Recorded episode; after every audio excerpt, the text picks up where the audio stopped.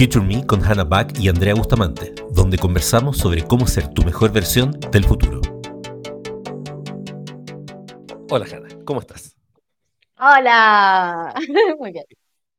¿Tú creías que no iba a decir hola, hola Coca-Cola? Bueno, pues lo dije. Siempre. No, 2023, Andrea. Bueno, pero no importa. ¿Cómo estado? Bien, súper bien. Bien. Oye, mira, yo quería conversar contigo porque me pasa algo. Me pasa algo que, que, yo estoy seguro que a más de alguien le tiene que pasar. Como te imaginarás, como buena persona con TDAH, me, me, encanta hacerme listas de tareas, que generalmente no son demasiado realistas porque son demasiadas tareas, qué sé yo. Pero, pero independiente del tema de las listas de tareas, como que de verdad que he probado, incluso haciendo varias listas de tareas, eh, me arrastro cosas de un lado para otro y todo, pero lo que más me he dado cuenta es que a medida que va pasando el día, estoy súper emocionado porque me pongo solo tres tareas, por ejemplo. Pero estoy haciendo la tarea número uno la hice al tiro. Y la tarea número dos es una tarea que finalmente termino haciendo otras tareas. Y no es que no estén relacionadas, sino que en realidad es como más gorda. No sé, es como que hay unas tareas gordas, unas tareas flacas, pero, pero como que hay unas tareas que de frentón me hacen perderme. Entonces, yo como que siempre las tareas son como pasos, pero no sé, ¿habrá una forma razonable de hacer tareas o que no sé? O solamente una persona la... caótica. No, de hecho, el problema con las tareas le ocurre a todo el mundo tiene que ver con eh, la capacidad de proyectar el resultado que nosotros queremos al final del día. Muchas veces vamos a diseñar tareas pensando en un proceso paso a paso, pero olvidándonos de por qué queríamos hacer esa tarea o por qué estamos haciendo ese proceso. Y esa es una de las principales cosas de por qué en general la gente falla con las tareas. Y es por la poca claridad de qué es lo que quieren lograr. Mm. Entonces, la tarea no es algo que tú haces, es algo que quieres lograr. Ya, eso, Cuando nosotros lo planificamos. Es concertante, claro. Claro, porque yo como que hago una tarea, por ejemplo, yo tengo, no sé, aquí estoy mirando mi lista de tareas, por ejemplo. Entonces tengo una tarea que es enviar presentación. Tengo otra tarea que es eh, crear los cinco mails de seguimientos. Ahora, igual la, la, enviar la presentación es mucho más corta, en la de los cinco mails tengo que escribir cinco mails, ponerlos cada uno en, un, en, un, en, una cuestión y todo. como... En general lo que hacemos es como poner la tarea como métodos. Entonces, por ejemplo, yo voy a colocar el método, el método es el modo de cómo hago la tarea. Entonces la gente se llena de métodos. Y en realidad lo que debería ocurrir, y por qué la gente sufre tanto con las tareas, es porque las tareas, una vez que las dominas, se vuelven monótonas y ya no las quieres hacer. ¿Por qué es eso? Porque le acabamos de decir al cerebro, que es una máquina muy, muy inteligente, exactamente lo que tiene que hacer. Independiente del contexto en el que está. Independiente de si se siente bien para hacerlo o no. Independiente de las condiciones ambientales de ese momento y si efectivamente esa tarea se podía hacer en ese momento o no. Entonces, ¿Cuál es como la, piedra basal de hacer una excelente tarea? Que en realidad tienes que tener súper claro para qué es la tarea. Y cuando tú planteas la tarea, es como, me gustaría comer rico, versus tengo que cocinar el almuerzo, voy a terminar cocinando el almuerzo. Mm. Ah, pero el método, pero mi tarea. Por ejemplo, la presentación, que yo quiero, yo por ejemplo esa presentación en realidad la quiero enviar porque quiero que las personas que fueron a la charla, por ejemplo, eh, sigan como engaged eh, con nosotros. Entonces, la, la, tarea tendría que llamarse como enviar presentación para mantener engagement. Conectar con la gente de la, conectar con la gente de la charla. Mm.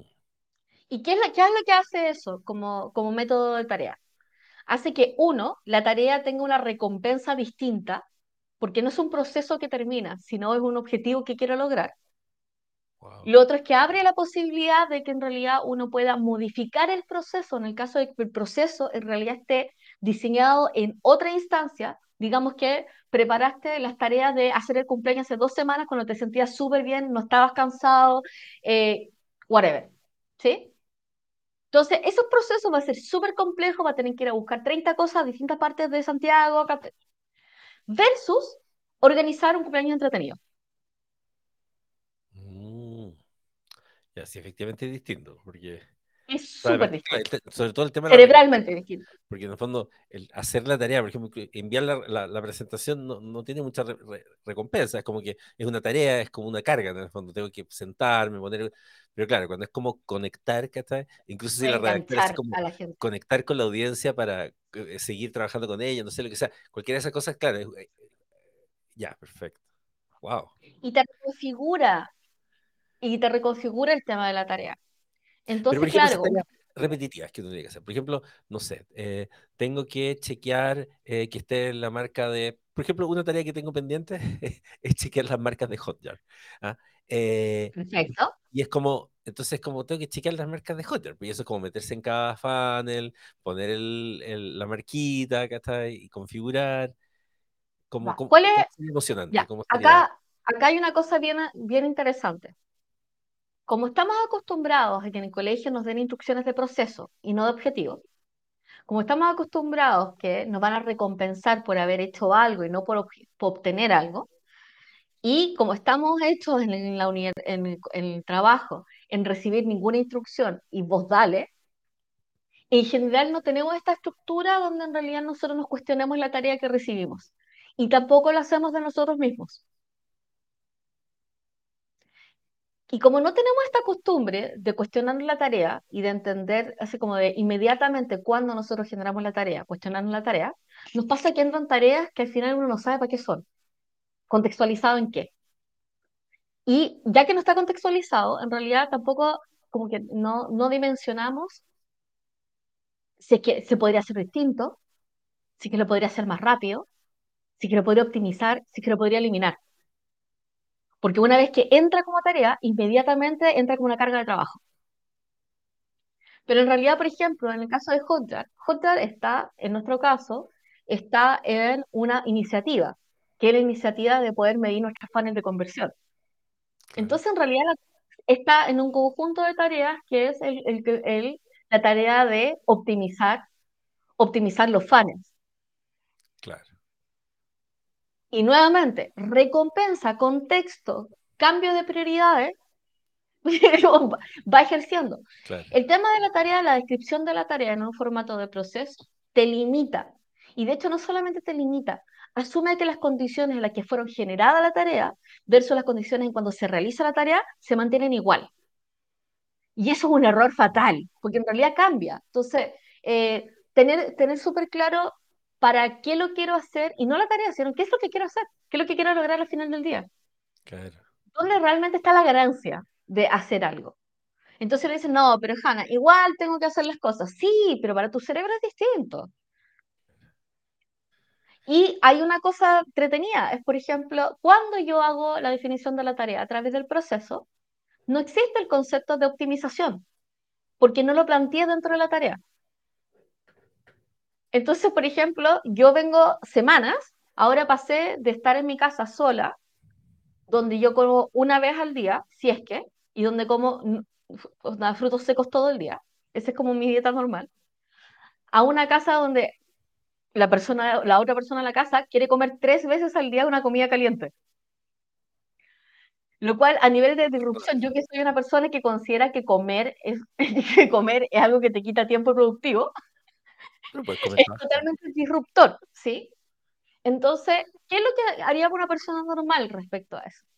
Sentir que en realidad uno sentiría que el cocinar es un peso innecesario, ¿cachai? Se enojaría, se frustraría, estaría apesumbrada antes, súper mega apurada y todo. Y eh, yo decidí que iba a optimizar. Entonces, he pasado las últimas tres semanas optimizando menús, optimizando listas de compra, cada una de las comidas las optimizo. Tengo un Excel donde tengo las comidas de todos los días. Hice una combinación que perfectamente permite optimizar de un día para otro. Y según, lo, según los findings que tengo de cada una de las experiencias de comida, optimizo mi lista y voy viendo si que nos sentimos bien, nos cayó bien la comida, si es saludable, si considera la cantidad de nutrientes posible. ¿sí? Y así. O sea, para cualquier otra persona, cocinar tres veces al día sería súper complicado. Para mí no, porque ya llevo tres semanas y de las tres semanas ya lo optimicé. Y lo optimicé a tal nivel de que en realidad cocino mucho menos, la comida siempre es fresca, la comida siempre caliente. porque mi tarea no era cocinar el almuerzo. Claro, no, sí, es como- de hecho me, acordé de una historia como media- metafísica, pero es como Hiram, que era como el constructor de, uno de los artesanos principales constructores del Templo de Salomón. Entonces eh, contaba la historia de, no sé, pues, cuando hacía la pregunta a, un- a una persona, como, ¿qué es lo que estás haciendo? Ah, estoy picando piedra. Luego a otra persona era como, ¿qué es lo que estás haciendo? "Eh, no, estoy construyendo una pared. Pero le preguntaban a él y era como, ¿qué estás haciendo? Estoy construyendo una catedral. Y en el fondo, esa tarea de, de picar la piedra, la misma tarea en el fondo, para una persona significaba estar picando piedra y para otra persona significaba ser parte de la construcción de la catedral. Había una motivación distinta, efectivamente. Así que ese sería como el primero de Pero cuando pensemos en la que tarea, qué es lo que agar- quiero agarro todas mis tareas, entonces ahora pasamos de poner Hotjar a optimizar nuestro funnel de conversión, pasamos de, Claro. de, de enviar la presentación a conectar con la audiencia y listo. Tengo una lista ahora emocionante de tareas. Entonces, ahora que tengo Claro. esta lista emocionante de tareas, igual tengo que hacer la tarea. Y es como que efectivamente hay unas más gordas, unas más Mm. flacas, unas más complicadas, unas menos Sí. complicadas, y de pronto llega una que la termino odiando y me hace odiar el resto de las tareas. Bueno, respecto al diseño de la tarea, específicamente, una vez que pasamos la, primera etapa, es que las tareas no viven solas, no son, o sea, técnicamente son, es un archipiélago, son islas conjuntas entre sí que están conectadas y que tienen rutas entre sí. Entonces, la primera clasificación es que en realidad el cerebro no le cuesta bastante los, los cambios de contexto, pero dependiendo del cerebro, sin cambios de contexto, la persona simplemente se desarma y se, y se desinfla, porque no tiene la motivación para poder seguir. Entonces, dependiendo del setting en donde tú estás energético, tú vas a determinar cómo vas a clasificar tus tareas. Para una persona que tiene problemas de concentración y entrar a puntos de concentración es súper difícil, mi recomendación es que acumule las tareas que sean similares entre sí en un espacio-tiempo, en un en mismo espacio-tiempo. ¿Qué significa? Que, por ejemplo, si voy a hacer cosas en el sitio, que todas las tareas del día sean cosas en el sitio. Si voy a tener que trabajar con una persona, ¿cachai? Y tengo tareas con esa persona durante la semana, voy a trabajar todo el día con esa persona. Y eso simplifica porque cambia, di- disminuye los cambios de contexto y por ende disminuye el tiempo que uno pierde entre cambio de contexto entre una tarea y otra. Claro, el tiempo de setup. Lo- el tiempo de setup. Que es como, o sea, desde inclusive divertido. Nosotros tenemos la extraña sensación de que listas gigantes de trabajo, tener navegadores con millones de pestañas abiertas, son todas cosas que nos hacen súper bien al cerebro para poder organizarnos. Porque obvio, la pestaña está abierta, entonces ahí está súper accesible. No, eso es mentira. Una Entonces, de memoria a corto plazo. claro, pero no, pero no, no funciona, y a nivel de tarea es súper perjudicial, porque en realidad tiene todas las pelotas encima. Entonces, cuando estamos hablando de contexto, la tarea tendría que estar definida en un espacio-tiempo donde yo puedo realizar esa tarea y no me falta ninguna de esas tareas. Y creo que es importante decir, una tarea nunca debería ingresar a menos de que esté completa para poder hacerse. ¿Cómo? ¿Cómo sería eso? Por ejemplo, tengo, oye, me gustaría que me hicieras un sitio web. Entonces, tu cerebro, ¿qué es lo que hace? Si eres una persona ansiosa, empieza a trabajar en el sitio web. Y ni siquiera te preguntas que no sabes para quién es, no sabes qué es, no sabes qué debería tener. Es como, ya empezás a investigar. Y es como, ah, ah, no, no, no, no, no. El, el mejor, el mejor tip de diseño de tareas que te puedo dar es que las tareas tienen que ser extremadamente exigidas para poder entrar a la lista de tareas. Súper exigidas. Tienen que tener requisito. un tiempo, tienen que tener un objetivo, tienen que tener un cuerpo, tienen que tener un tiempo que se tiene que realizar, tienen que tener todos los insumos para que pueda comenzar la tarea. Y ahí recién entra. Porque Ah, si no, ¿qué es lo que es un, es sucede? un súper ¿Mm? buen punto eso, porque claro, ahora por ejemplo pensaba en la tarea de Hotjar y, eh, y claro, ahora que lo pienso, ¿por qué no he hecho la tarea de Hotjar? Es porque eh, tenemos que, tenemos que reactualizar, o sea, hay que como ac- reactivar la cuenta de Hotjar. Luego hay que crear las entidades en Hotjar. Luego hay que integrar el plugin en los distintos sitios que tenemos. En fondo, la tarea de poner el marcador en realidad requiere de una serie de pasos previos que no los tengo explícitos, pero mi cerebro lo sabe, que hacen que cuando quiere ir a hacerlo es como, no, pero sé que hay algo que No, mira, después. Y entonces, claro. entonces, muchas veces me pasa que, o sea, mis amigos me muestran su listado de tareas y yo, ya, ¿tienes todos los insumos de esta? No, en realidad de esto, esto falta que me mandan algo. Entonces, eso no es una tarea, claro. es una idea, pero no es una tarea, porque no tengo los insumos para poder hacerla. Y lo otro que es peor es cuando es como, ¿tienes claro la tarea? Ah, Porque tampoco la gente se cuestiona si tiene clara la tarea. Y es como, y en realidad, no, en realidad no. Entonces eso tampoco es una tarea. no, las Las tareas tienen que ingresar. Cuando pongo hacer funnel. Si no se lo puedes pasar a otra persona, eso no es una tarea. Claro. De hecho, yo creo que una prueba Entonces, buena sería, sería preguntarle a ChatGPT si lo entiende. Porque como es bastante literal, es como por que. ejemplo, que sepa hacerlo paso a paso y ¿Qué que te pida los insumos. Te va a decir, no sé, hacer un funnel. Entonces, pasa que en el diseño, el diseño de la tarea vamos a hacer, primero, evitar de que entren tareas que estén incompletas. Devolvérsela al dueño, básicamente. Me estás pidiendo esto, pero me falta todo esto.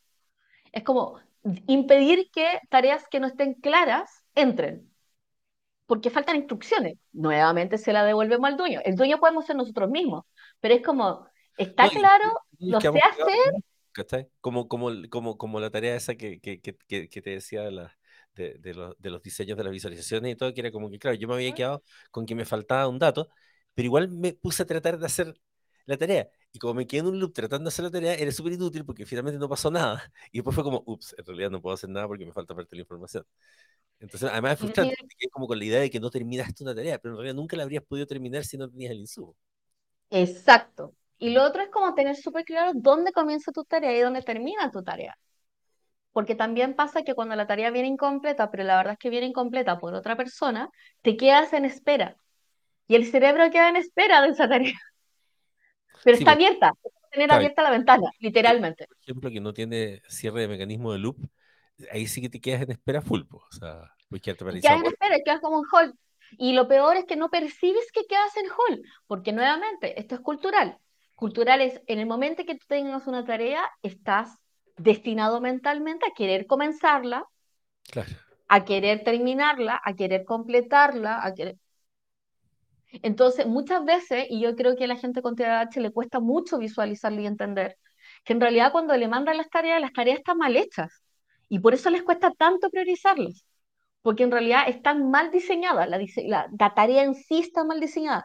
La persona no entiende por qué, para qué es.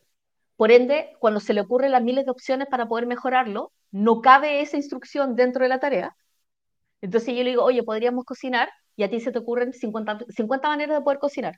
Pero la instrucción es cocinar un, pa- un pollo, pero no dice nada más. Al Sí, tener, al tener cero criterio de validación, ser- tener cero contexto y más encima tú tener 50 opciones, no cuadra. Y yo creo que es principalmente la razón de por qué la gente con TDAH tiene tantos problemas con las tareas. sí, total. Por otro lado, también cuando nosotros, o sea, el, el tema de las tareas el- tiene que ver con el, yo voy a tener el contexto, el contexto de la tarea, que voy a, voy a tratar de evitar el cambio de contexto lo mejor posible. Después tengo el tamaño de la tarea, que es algo que tú mencionabas, que es como hay tareas chicas y tareas grandes y todo. Y yo creo que hay una cosa, por em- bueno, hay un sesgo que nosotros mencionamos dentro del programa, que es como eh, que el sesgo de disponibilidad. Sesgo de disponibilidad. Donde yo digo así como, no, sí, voy a recordar que anteriormente lo lograba hacer en tal época, o sea, en tal tiempo Claro. pero en realidad tu mente estaba simulando, tu mente no recuerda cuánto tiempo fue. O recuerda Y el de lo tiempo de- exacto de la tarea, pero es como cuando viajas a un lugar y en el fondo tomas en cuenta, ah, sí, trabajo tantas horas, pero no tomas el tiempo de commuting. Muchas tareas efectivamente te puedes acordar el tiempo que te demoras, pero se te olvida que, no sé, te demoras en el rato en, no sé, en preparar el computador, en mandar no sé qué, claro, que eso suma a la tarea. exacto. Entonces, por ejemplo, el tema de los tamaños de la tarea, en agilidad se usa el SML. Entonces, en el diseño de tarea, yo digo, voy a decir, primero voy a, voy a, voy a, voy a tratar de tener algo que se llama predictibilidad sobre la tarea, que como voy a empezar a medir los tamaños de la tarea de forma de efectivamente medir si mi criterio de predictibilidad está bien con respecto al tamaño de la tarea. Entonces voy a decir, tareas S. La tarea S es una tarea que se hace en menos de 15 minutos. Punto. Cada vez que me dicen, no, una tarea chica, y se demoran 3 horas, digo, o sea, eso, eso no, eso no es una tarea S. ¿Sí? Después tengo una tarea M, y la tarea M es de 1 a 3 horas. ¿Sí? Sí, Considerando cambio de contexto, setup y todo. Ya. Y la tarea L son un día o más. O sea, un día y medio. ¿Sí? Ahora, si una tarea tarda más que eso, eso no es una tarea, es un proyecto. claro. Sí, porque que, una sola tarea tarde O sea, es raro. Entonces es como cuando yo voy a diseñar las tareas. Yo puedo, por ejemplo, si es que, si es que veo mi horario y en realidad tengo horarios muy, muy cortos, así como tengo un horario con, muy chico, lo que puedo hacer es, voy a tomar mis tareas y voy a decir cuántas tareas S puedo hacer al día, cuántas tareas M puedo hacer al día y cuántas tareas L puedo hacer al día. Y ese es como el diseño, de el diseño del tamaño. Entonces puede ser que haya tenido una tarea M que en realidad la pueda dividir en dos S. Y tengo dos espacios S para poder hacer. Claro. Así que voy a hacer dos tareas, dos, dos tareas S por separado. Si es que no hago esa división, lo que va a ocurrir es que voy a tener una tarea M como flotando en mi mente todo el tiempo. Mm. Que le falta un pedazo. Versus una tarea S completa. No, hacernos listas de tareas M, porque también lo típico es que lista en el día donde sigues viendo todas esas tareas M, como cada una te angustia mucho, no avanzas en ninguna. Y lo peor es que hay una falsa percepción de que la tarea M es corta. Claro. Porque no es una tarea mega hiper gigante, pero nuevamente, como nosotros no tomamos tanto tiempo en diseñar la tarea, sino tomamos más tiempo para poder iniciar la tarea, nos va a pasar que muchas veces vamos a calcular mal. Por ejemplo, vamos a tomar una tarea M y la vamos a convertir en una S. Y después nos vamos a decir, uy, nos demoramos mucho. Pero en realidad es porque calculaste y diseñaste mal al principio. Es como, esa tarea M eran varias tareas S que eran independientes entre sí, por ende se podían hacer por otros días, en otros, en otros días por separado. Después el resto del diseño de la tarea tiene que ver con la prioridad. Y yo creo que la prioridad es algo que le cuesta muchísimo a la gente. Entonces, una tarea va a ser prioritaria según cuánto, y este es divertido, no tiene que ver con el objeto en sí mismo, porque nuevamente las, las tareas son como islas y archipiélagos, eh, sino con el nivel de satisfacción y el nivel de demora que podrían generar. Y, y, es porque hay algunas tareas que son time sensitive y otras no. Y en el time, time sensitive, ¿qué significa? Que cuando yo diseño una tarea, el mayor tiempo de ejecución, o sea, el mayor tiempo que haya sido ejecutada la tarea, es lo que aumenta el valor de esa tarea o el mayor tiempo que me demoro en hacer esa tarea y no termino de entregarla, genera más perjuicio. Ah, Entonces, por ejemplo, esta tarea, por ejemplo, Hotjar, es como, ¿nos pesa ahora realmente? No, en realidad no. ¿Nos va a pesar después? Cuando esté todo activo, sí. Entonces yo digo, en, en, cuando tengo que priorizar, no voy a, no voy a priorizar en, en absoluto, sino voy a priorizar en relativo es esta tarea en particular, ¿cuánto atrasa mis planes y los resultados que quiero obtener? Esta tarea en particular, ¿cuánto influye en que yo pueda hacer ciertas cosas? ¿Cuánto me habilitan a hacer otras cosas? Entonces, en general voy a estar hablando en habilitación y voy a estar hablando en, básicamente, en habilitación de tiempo, en generación de valor en el tiempo. Si lo podía hacer antes, en general te genera un montón de valor, pero si lo hiciste antes y da lo mismo, pues da lo mismo. O sea.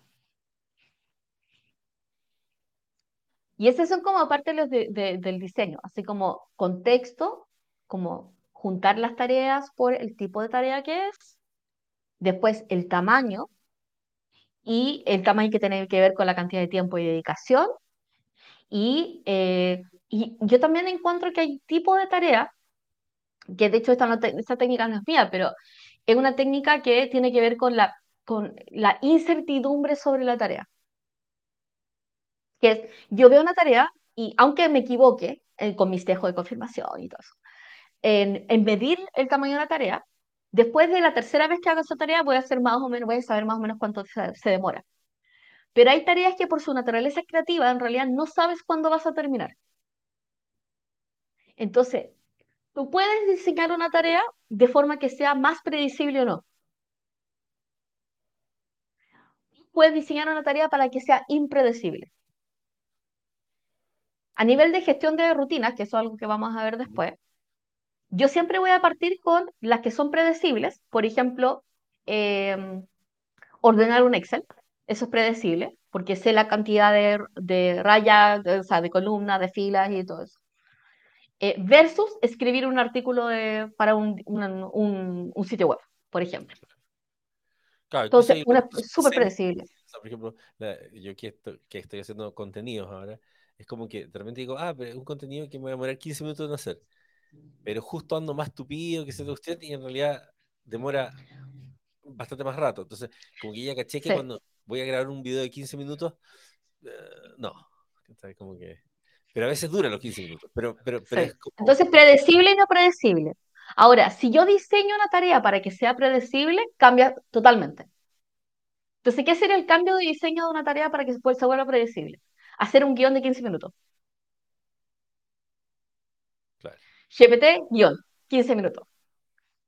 El tenerlo, o sea, como, por ejemplo, no sé, tengo con, que hacer, ¿cómo? y hacerlo con teleprompter. O sea, que parte del diseño de la tarea sea hacer el guion para 15 minutos y grabarlo sí o sí con teleprompter, de manera que no haya... Exactamente. Entonces, ahí, cuando tengamos una tarea y, no, y en realidad no tengamos tanto tiempo para poder disp- disponer de esa tarea, lo óptimo es que en realidad nos volvamos la tarea en su definición como una, una tarea predecible. O pues sea, sé exactamente cuál va a ser la duración de esa porque estoy determinando las reglas de diseño que la hacen predecible. O sea, ojalá la, que uno tratara de diseñar la mayor cantidad de tareas predecibles, porque, por ejemplo, a mí me pasa, probablemente mucha más gente con TDAH, que es como que es la impredictibilidad la que me desactiva a hacer la tarea. O sea, eh, Absolutamente. o sea, por ejemplo, tenía que grabar unos videos, me demoré varios días en grabar los videos porque eh, no había pensado, no, no lo había hecho predecible. Y logré grabar los videos, que casi en el último momento, porque de, de una definición de, mira, esto va a ser de esta forma, lo voy a hacer de, este, de esta manera, me generó un montón de condiciones de la tarea, eh, y, ah, ya, perfecto, ¿por qué no lo hice antes? Fue como, ah, pero era, era, Eso, ese es un diseño de tarea predecible. Va a tener tal forma, va a durar esto, van a, esto van a ser los 10 títulos. Entonces, por ejemplo, eh, impredecible es, voy a hacer los contenidos de mi página, o sea, voy a hacer los contenidos de Instagram para un mes. Predecible es, voy a generar 150 títulos ¿cachai? con su cambio cambio de texto y voy a elegir, elegir la, elegir la fotografía eh, y para esos 150 días. claro, Predecible versus impredecible. sí. Y de hecho tienen formas distintas de ejecutarse. Entonces, contexto, tamaño, predictibilidad. Esas son como parte del diseño. Ya, o sea, o sea, tenemos, tomamos la lista caótica de tareas que teníamos y ahora entonces agarramos las tareas y todos esos nombres de tareas procesales los transformamos en nombres más motivadores asociados con un objetivo. Entonces dejamos de tener, no sé, el instalar el costo de yo, Hotjar y todo por conectar con la audiencia, eh, predecir nuestros fans, qué sé yo. Luego, además trato de definir si son small, medium o large, un poco en función de estos criterios súper específico en el fondo, entendiendo que si la propio. más de un día, probablemente no es una tarea, sino que es un proyecto y por lo tanto eh, las tendremos que transformar en varias tareas. Le damos contexto a la tarea y también nos preocupamos que estén las condiciones para que esa tarea se pueda hacer. O sea, no voy a poder hacer una tarea, entonces reviso todas esas tareas y a lo mejor la mitad de las tareas es imposible hacer, ya sea porque falta información de otra persona o que yo mismo haya generado las condiciones previas. Correcto. Y luego entonces veo eh, es, ese listado de tareas que ya está más ordenadito, que ya es más motivador, que está, eh, y lo priorizo también asegurándome de, bueno, va a haber unas cuestiones que me van a dejar más la embarrada, entre comillas, o, o van a ser En el tiempo. poco en el tiempo, ¿no es cierto? También las miro, las, las, las miro en el tiempo, y luego también me preocupo de eh, que estas tareas, entonces, de pronto hay, va a haber algunas que ya de puro mirarlas me voy a dar cuenta que no tengo muy claro cuándo se van a terminar o si podrían demorar más o menos, y trato de hacerlas más predecibles. Entonces, Y la refraseo para ser predecible. Claro. O sea, en realidad, claro, es una pega que hay que hacer un, en un determinado momento, pero esa misma pega que haces haciendo un montón de tareas, si le dedicara este rato adicional a peinarlas de esta forma, con todos estos detalles, lo más seguro es que cumplirías muchas más tareas alrededor de, alrededor de la semana. Claramente. Porque además después las puedes poner en el Totalmente. calendario, como decías tú. O sea, puedo tener el calendario de la semana y tengo las reuniones, pero también definí unos espacios como bloqueados, que también es una, una, una técnica súper buena que es el time blocking, y ahí voy poniendo muchas de esas. De hecho, en, el, en uno de los secretos de la tarea, o sea, en realidad existen como tres trampas mentales respecto a las, al, al, al tema de las tareas, Trampas mentales. las trampas mentales Me gusta. de las tareas. La primera es que eh, la tarea depende de ti. Es una trampa.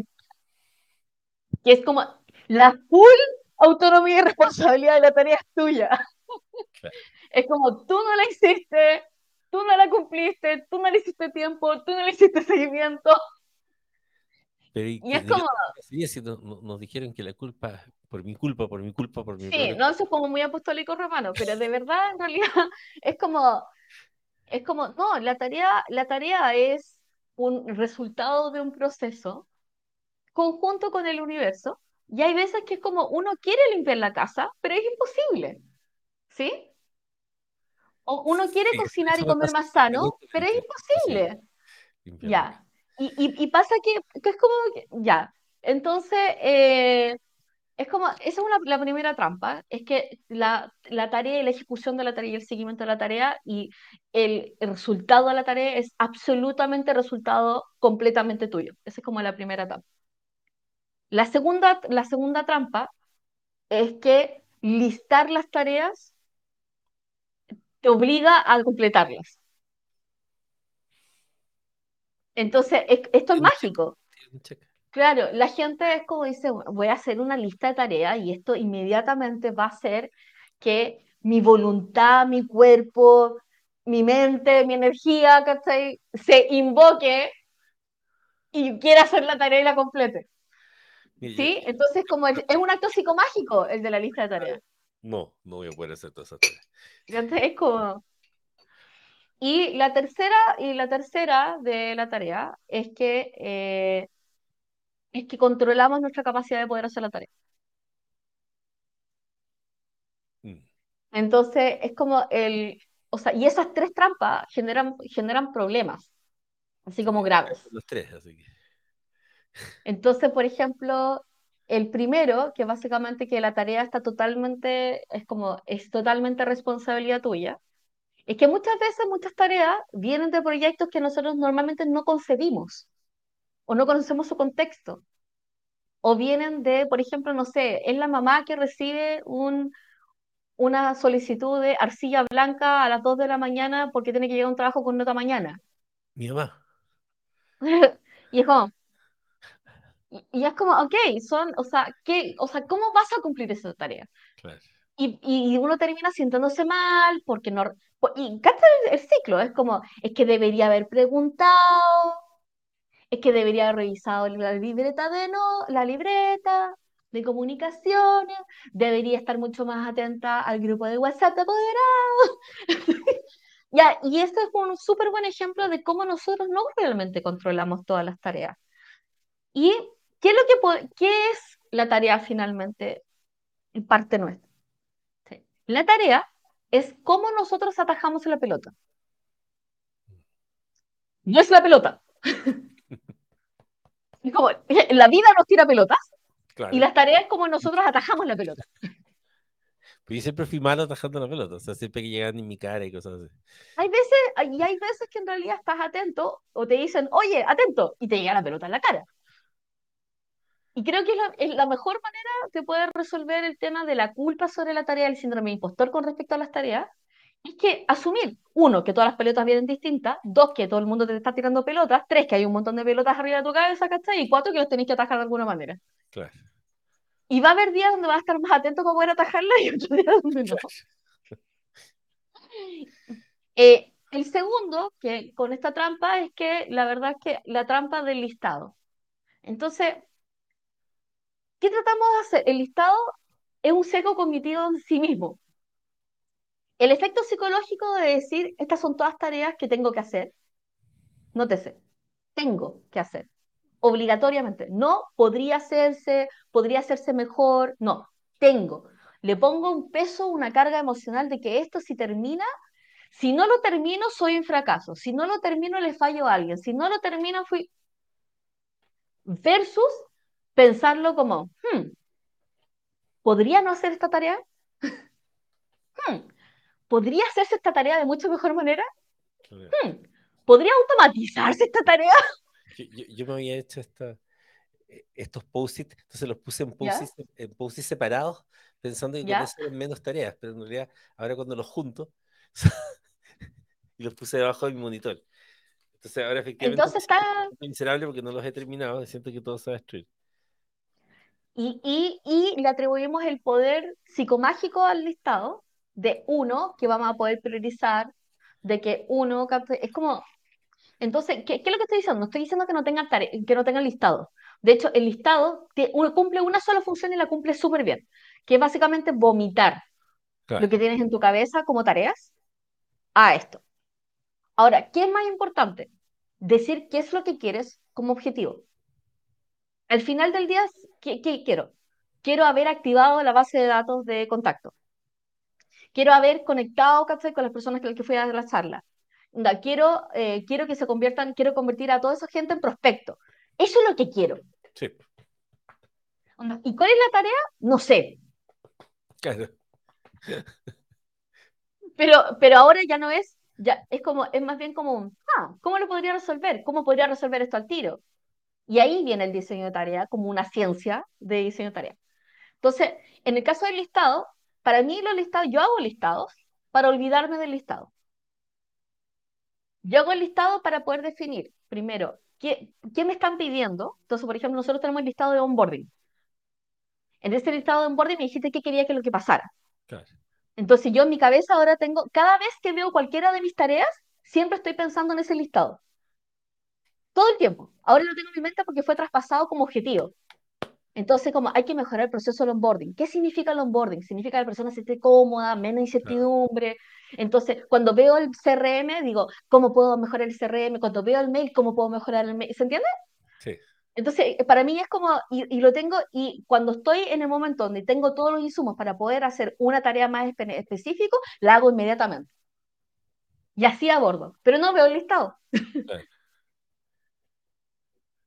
Y todos los días hago algo y todos los días lo avanzo. Y de hecho, creo que la mejor manera de avanzar es justamente eso, el listado de avance. Es un avance constante, es un río. Y en el río va constantemente de a poco. Y de a poco y optimizando. Entonces, por ejemplo, si hoy lograste lavar la ropa de tu casa con todo el cansancio en la mente, y ese proceso no mejoró, y la próxima vez tienes que lavar la ropa de nuevo y está dentro de tu listado, tu listado simplemente va a ser una condena de purgatorio. Porque sabes exactamente lo que te espera. claro, Y esa es la falla de los listados y esa es la falla de las tareas domésticas, de hecho. Que no tienen el componente, no da la, sensa- da la sensación de que estamos en, como en, la, en el día de la marmota de las tareas. Que eso es lo que sucede con las tareas recurrentes. Y por eso las tareas recurrentes tienen que todas volverse Kaizen. Si las tareas recurrentes no tienen un componente de mejora o impredictibilidad, se vuelven rutina y el cerebro odia las rutinas. sí, La pasa horrible, no hay recompensa. Versus lo lavo y escucho música, o sea, hago la lavandería y escucho música nueva. Eh, lavo la, lavo la loza y escucho mi podcast favorito. ¿Cachai? Y así. Y hay un, y hay, y existe un movimiento de mejora constante, de optimización constante, que es como que te va recuperando energía, de hecho. Y de hecho las tareas es muy divertido, porque es como, yo cuando veo mi ta- lista de tareas, es como, cada una de las tareas, no solamente la recompensa, sino el hacerlo me alegra. Es como, voy a mandar un mail, voy a escribir un contenido, voy a responder un formulario. Y, es como, y cada una me da energía, pero te puedo asegurar que la mayoría de la gente ve sus listados y ve cada una de sus tareas y solamente siente ansiedad y agotamiento. claro. Y eso es un súper buen signo de que la tarea está mal diseñada. Es como el signo, es como red flags. ¿cachai? Esa tarea está mal hecha. Qué bueno. La verdad es que encuentro muy interesante esto, porque como que finalmente cuando uno escucha las discusiones sobre tareas, al final siempre son discusiones sobre listas de tareas. Es como cómo gestionar las tareas, pero asumiendo que están bien hechas. Es como, que está, entonces, claro, cómo gestionarlas, cómo poner listas, el to-do, el GTD, que yo, todas esas cuestiones son sobre tareas, pero que en el fondo, si hago la mejor metodología sobre tareas basura, eh, probablemente sea súper inútil. Entonces, en realidad, este ese diseño como pomodoro sobre caca sigue siendo caca. Claro, exacto. Claro, si es como garbage in, garbage out, ¿cachai? Entonces, tengo unas tareas basura, entonces, entonces realmente está bueno, porque este- esto, esto es lo basal. pues. Después, después pasa a ser casi irrelevante la forma que la gestiono. Puede ser más o menos efectivo, pero si tengo las tareas bien diseñadas, es como todo mucho Y imagínate es como, ¿cuánta, cuánto, ¿cuánto de tu listado sobrevive el filtro de esto le falta insumo? O sea, de hecho, yo voy a agregar ahora una tarea no a mis está claro. Entonces voy a agregar una nueva tarea a mis tareas que se va a llamar ¿Mm? ser más feliz.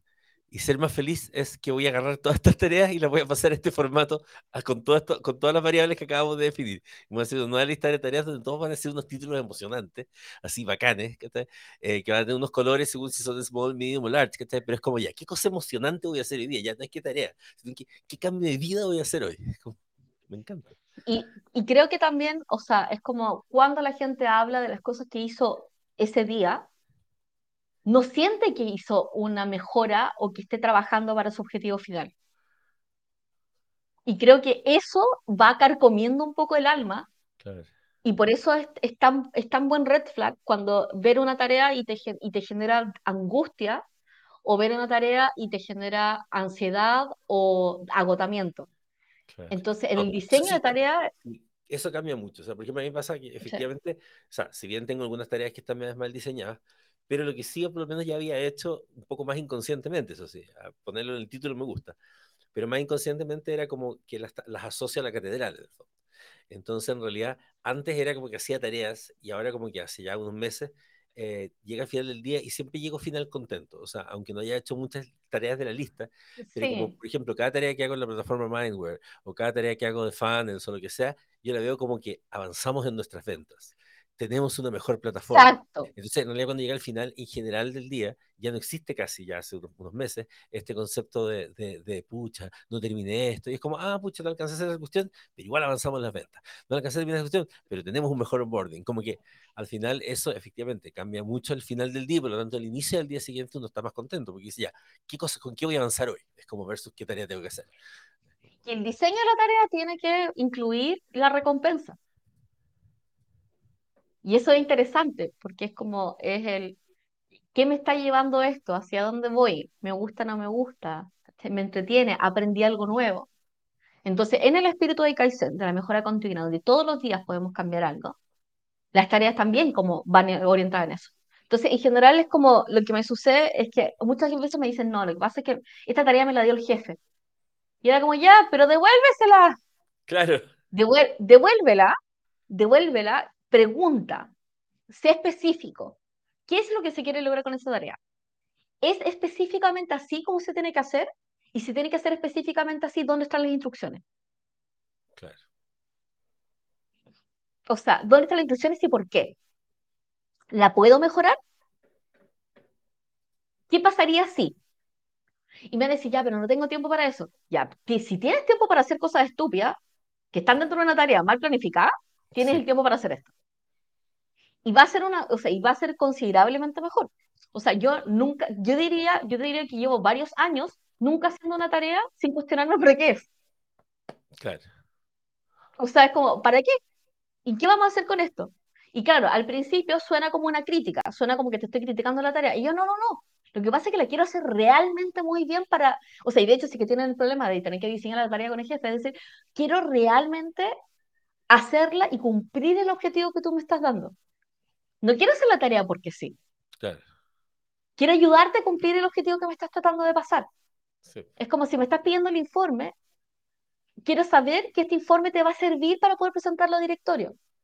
Sí, qué, qué, qué importante lo que dice, porque efectivamente el... pasa que cuando te dan tareas, eh, o sea, sobre todo cuando las dan los jefes, claro, la gente le da un poco de miedo preguntar porque le pueden encontrar tonta y todo.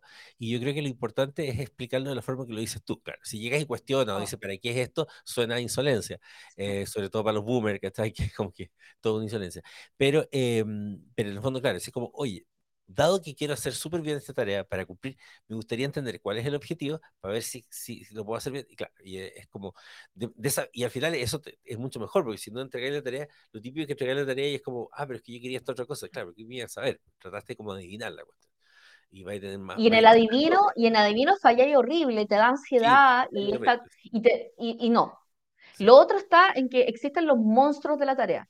¿Y cuáles son los monstruos de la tarea? Bueno, el monstruo de la tarea, el peor monstruo de la tarea es el tipo que en realidad no quiere hacer la tarea y te, la está, te está tirando la pelota a ti.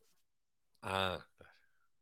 Entonces, el monstruo de la tarea con, llega, ¿cachai? Y te tira una tarea incompleta, mal definida, para que tú la tengas que arreglar, hacer y definir. Horrible. Horrible. No, y esto está lleno. Está lleno. Entonces, no, la, forma de, la forma de combatir al monstruo de la tarea, sea el jefe o no, Es decir, me encanta, me encanta esta tarea, tengo algunas dudas, me las podrías resolver. O me encanta esta tarea, necesito estos insumos para poder hacerlo. O me encanta esta tarea, me gustaría saber cuál es el entregable exacto que quieres. ¿Por qué? Porque lo que está haciendo la otra persona es básicamente aprovechar excedente cognitivo y hacer outsourcing de, de capacidad cognitiva. Que es como, sabéis que no quiero pensar, así que le voy a pasar esta tarea a esta persona que tiene síndrome impostor, así que siempre trabaja de más, ¿cachai? Que la va a tratar de hacer súper bien, se va a súper mega hiperestresar, y yo no me tengo que estresar. Claro. No, qué terrible. Entonces, claro, pasa mucho. No, pero eso existe un montón. O sea, especialmente en oficinas chilenas, ¿cachai? Esta cuestión así como de te voy a transferir una tarea que está mal definida y que está incompleta y hola, tómala. Y, y, te mueres el nivel como de ejercicio espiritual que es enviarla de vuelta y decir, oye, está incompleto esto, necesito que lo llenes. Me acordé ese, ese, ese, ese, mini programa que había hecho privado de tipo YouTube con el jefe malvado. Y el jefe malvado siempre pedía esas tareas. Pues siempre le decía, voy saliendo, ya, ya, pero antes necesito que hagas estos informes. ¿De qué? Los informes.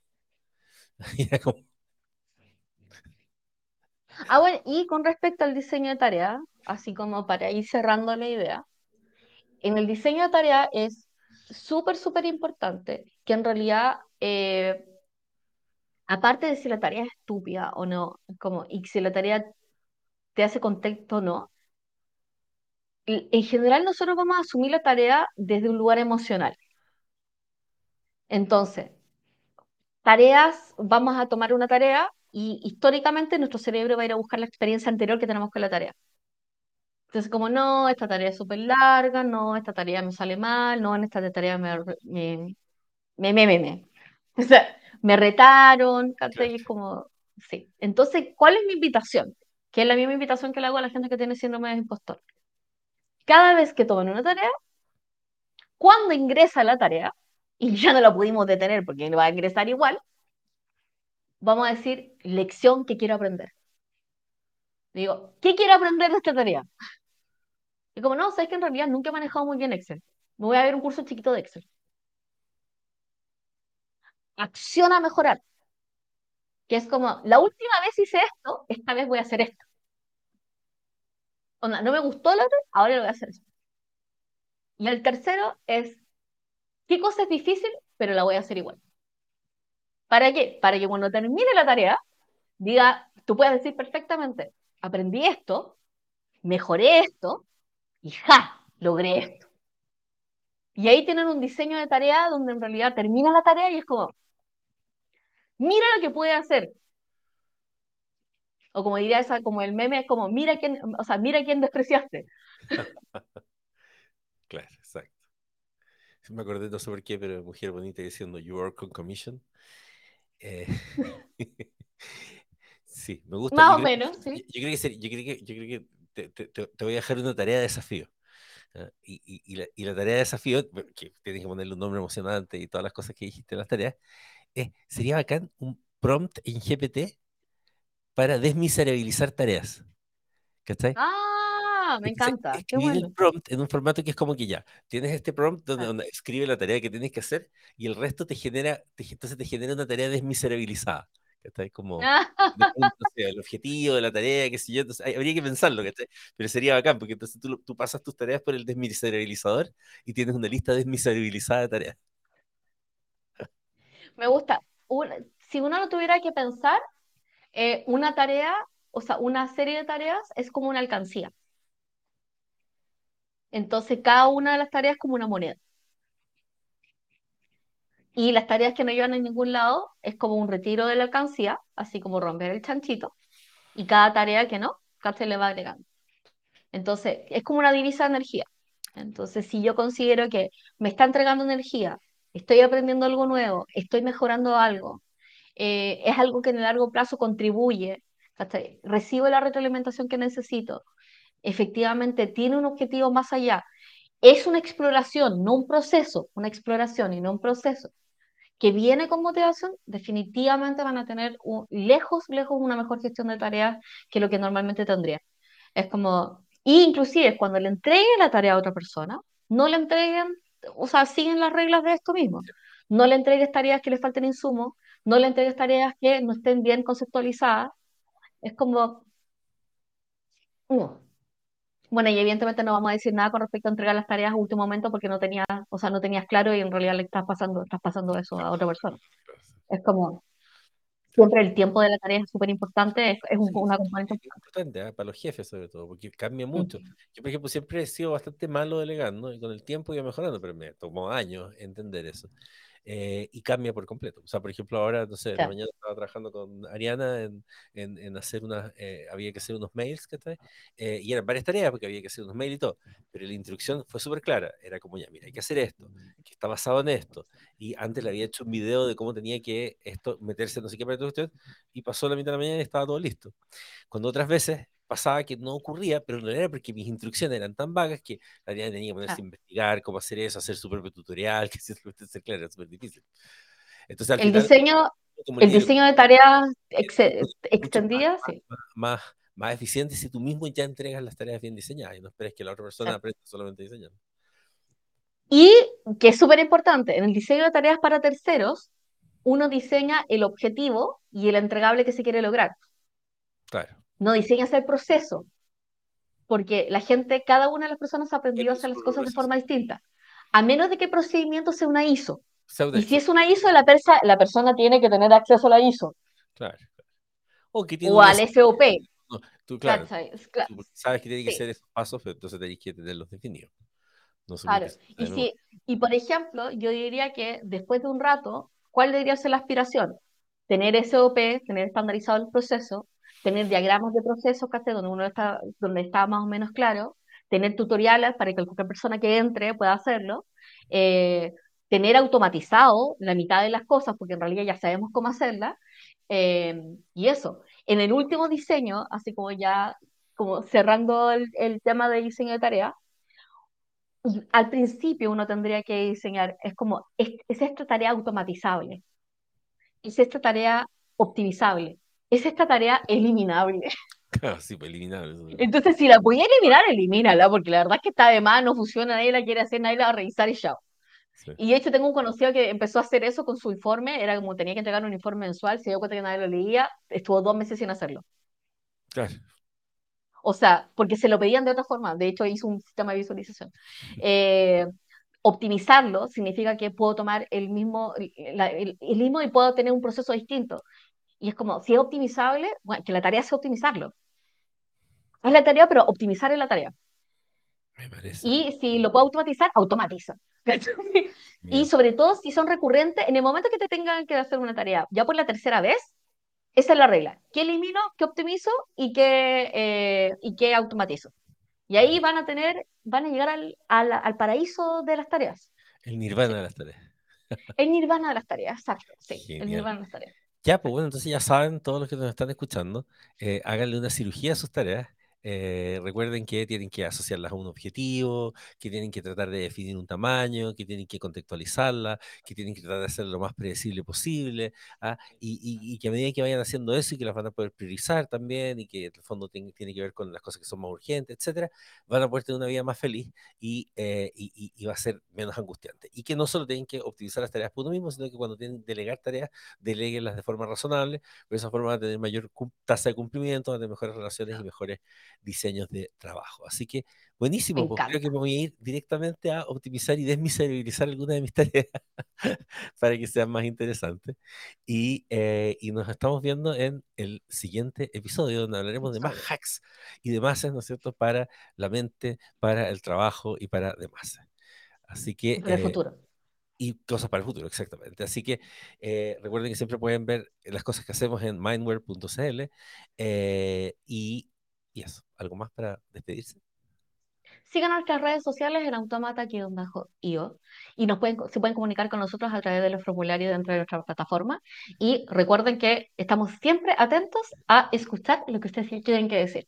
Así que si tienen comentarios, se pueden suscribir o nos pueden mandar mails o nos pueden invocar con la tabla Ouija, ustedes saben. Exacto. Y bueno, y sobre todo cuando entran a nuestra plataforma, como siempre está en nuestras redes y aparece, y siempre aparece, por ejemplo, el, el, el, el, iconito de WhatsApp, eh, recuerden por WhatsApp. clic en el clic de iconito de WhatsApp de presentarse, por ejemplo, y contar, porque si no me llegan al teléfono, eh, podrías tal cosa y es como, hola, soy Juanito. Y ahí siempre estaremos dispuestos para contestar. Ya, Buenísimo. Hoy ha sido encantador siempre hablar contigo y bueno, nos vemos en el siguiente episodio de este podcast. Nos vemos.